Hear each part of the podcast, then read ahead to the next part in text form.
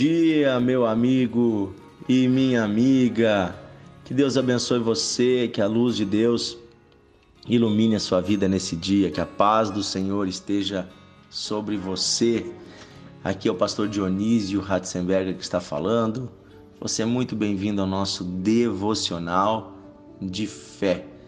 Nós meditamos todos os dias na Bíblia, a palavra de Deus, e é tão bom, né, ouvir a voz de Deus. Estamos falando desde ontem a respeito da autoridade que Deus nos deu. Lembrando que a autoridade da parte de Deus é algo delegado.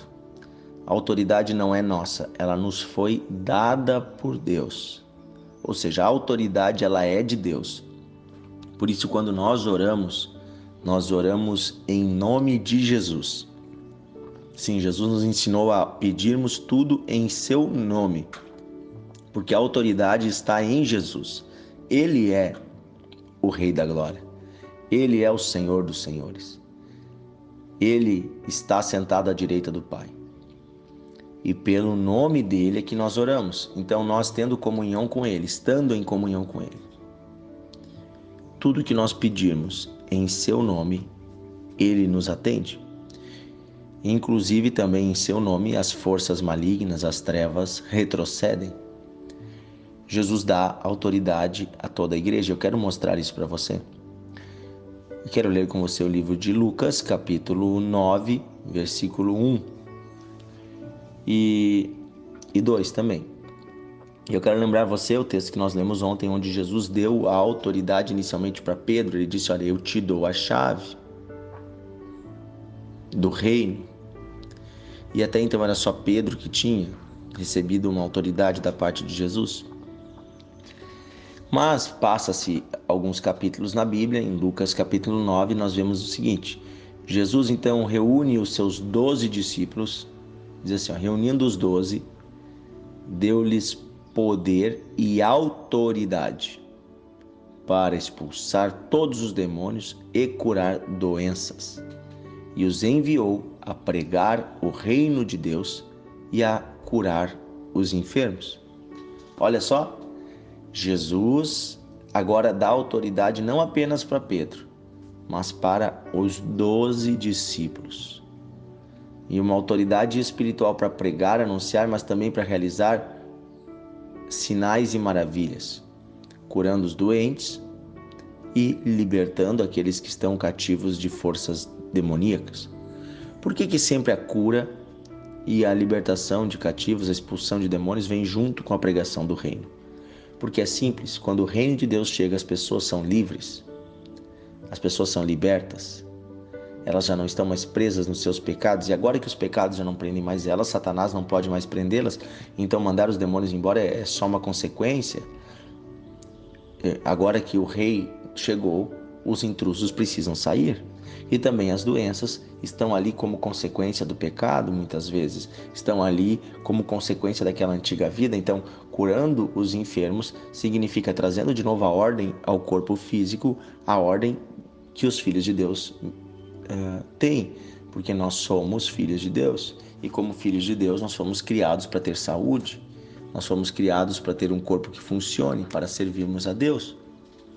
Então, nós apenas estamos colocando em ordem aquilo que estava em desordem por causa do pecado que habitava. Por isso, quando pregamos o evangelho, nós precisamos, precisamos, devemos repreender os demônios e também necessitamos orar pelos enfermos. Então não é apenas dar oportunidade às pessoas aceitarem Jesus, colocar em ordem aquilo que estava em desordem. Por isso eu creio muito que o evangelho precisa ser pregado integralmente e há muitas igrejas hoje em dia que não repreendem mais as trevas e que não oram pelos enfermos. E eu vou dizer para você uma coisa: estão vivendo um evangelho parcial e estão deixando muitas pessoas sofrendo. É um, é um risco é, é, nós nos tornarmos uma igreja tão agradável, tão legal, onde não se fala do diabo, onde não se fala disso, onde não se fala daquilo, ah, porque é meio esquisito, é meio feio, é isso, é aquilo, falar de diabo. Gente, o diabo é uma realidade. É uma realidade. Eu, também não gostaria de falar de, de, de, doenças, mas as doenças existem, as pessoas estão sofrendo. Se você não falar delas, elas não vão no médico. Então, vamos parar de dar lugar ao diabo e vamos ministrar o poder de Deus. Deus nos deu uma autoridade. Olha só, então, é, primeiro era só Pedro, depois veio os doze, e agora em Lucas 10, versículo 19, nós vamos ver Jesus então enviando 70 homens, 70 discípulos. Não diz que é apenas homens, né? Pode ter sido mulheres junto. 70 pessoas, eles iam de dois em dois. Inclusive, muitos podiam ser casais, pessoas casadas. Ali não diz que eram apenas homens. Juntou 70 discípulos e os enviou de dois em dois. E aí, quando eles voltam, olha o que Jesus diz para eles: Eis que vos dou poder para pisar serpentes e escorpiões e toda a força do inimigo, e nada vos fará dano algum. Então nós vemos aqui Jesus delegando agora poder e autoridade espiritual para 70 pessoas. Era Pedro, aumentou para os 12 e agora foi para os 70. E agora em Marcos 16, nós podemos ler também, versículo 17. Jesus então, depois de ressuscitar, chama os seus discípulos e ele começa a falar para eles irem pelo mundo todo. E ele começa a dar promessas e explicar o que vai acontecer, não apenas com os 12, ou com os 70, ou com os 120, porque nós temos que 120 são os que recebem o Espírito Santo a primeira vez, em Atos, né? E agora em Marcos 16, Jesus diz: E estes sinais seguirão aos que crerem. Olha só, aos que crerem. Olha o que está falando aqui. Dizia que era para pregar o evangelho no mundo todo né? Quem crer seria salvo. E agora esses sinais seguirão os que crerem, ou seja, todos nós, todos os cristãos, todos que acreditam em Jesus Cristo, que creem nele, esses sinais seguem. E quais são os sinais? Em meu nome expulsarão demônios, falarão novas línguas, pegarão nas serpentes e se beberem alguma coisa mortífera não lhes fará dano algum e também imporão as mãos sobre os enfermos e os curarão. Queridos, olha o que Jesus está falando agora. Não é só para Pedro, não é só para os doze, não é só para os setenta, é para todos os que creem.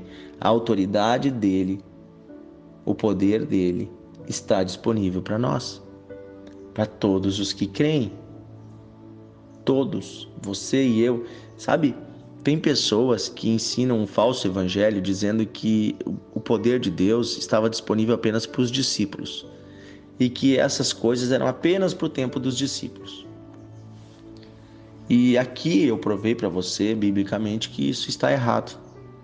Não fui eu que provei, né? Foi o Espírito Santo.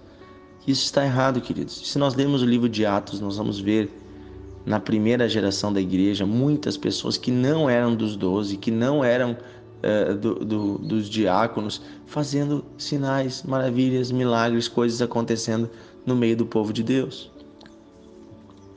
Então, eu quero dizer hoje para você, preste bem atenção. O próprio Paulo, vamos dar um exemplo, o próprio Paulo não era dos doze e não era dos setenta. Foi um dos homens mais usados por Deus com poder e autoridade, o apóstolo Paulo. Porque Deus deu um mandato de autoridade a todos que creem. Você crê em Jesus? Então use a autoridade que você tem.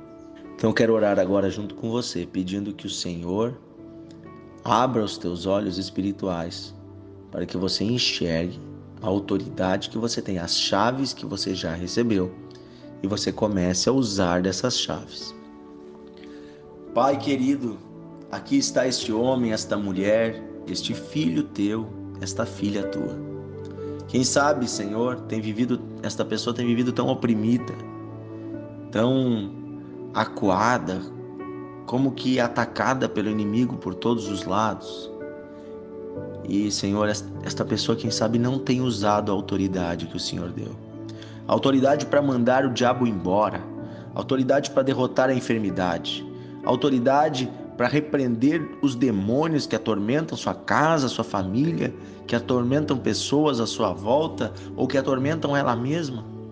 Mas, querido Deus, agora eu peço que o Senhor abra os olhos deste homem, que o Senhor abra os olhos desta mulher, que o Senhor faça brilhar a tua luz e a luz da tua palavra e que essa pessoa se dê conta das chaves espirituais que o Senhor já deu, da autoridade espiritual que o Senhor já deu, para mandarmos embora todo o poder do diabo. Sim, Senhor, eu peço que tu levante a tua igreja. Que esta pessoa, essa senhora, comece a orar pelas suas amigas que são estão doentes. Que este jovem, Senhor, até mesmo esta criança que está me ouvindo, na sua escola, quando tiver um coleguinha doente, peça para orar por ele e colocando mãos sobre este menino, esta menina, diga em nome de Jesus, fique curado. É simples, Senhor, usarmos a autoridade que o Senhor nos deu. É simples e não é nossa, mas é pelo nome de Jesus que as trevas vão embora. É pelo nome de Jesus que os enfermos são curados. É pelo nome de Jesus que as pessoas são salvas. Eu peço, bondoso Deus, nos abre os olhos para essa autoridade, para que venhamos a usá-la no nosso dia a dia. Senhor, nos dá ouvidos espirituais para ouvirmos a tua voz. Senhor, nos dá discernimento para entender o que o Senhor está falando ao nosso ouvido. Que possamos, Senhor, usar disso todos os dias e viver os teus propósitos. Eu peço, Pai, hoje, em nome de Jesus, abre os nossos olhos espirituais e derrota tudo que não é teu em nossa vida e em nossa mente. Eu peço, Senhor, vida espiritual, alegria, paz, discernimento. Em nome de Jesus, eu abençoo você e a sua casa. Que Deus abençoe você, que você possa compartilhar esse devocional. E se você é aqui da região do Vale dos Sinos, hoje à noite aqui em Novo Hamburgo, na Igreja Encontros de Fé, vamos estar juntos. Eu vou estar ministrando uma palavra da parte de Deus. Às 18h30 temos um culto da família, culto abençoado. Venha! Venha sozinho ou venha com a sua família, não importa. Venha participar da reunião às 18h30 aqui na Nações Unidas 2804. Você é meu convidado. Se você é de longe, eu vou postar para você o link do culto para você assistir na sua casa. Se você congrega em outra igreja, em outro ministério, vá à sua igreja. Não deixe de participar. Você precisa participar junto com o povo de Deus das reuniões e será abençoado.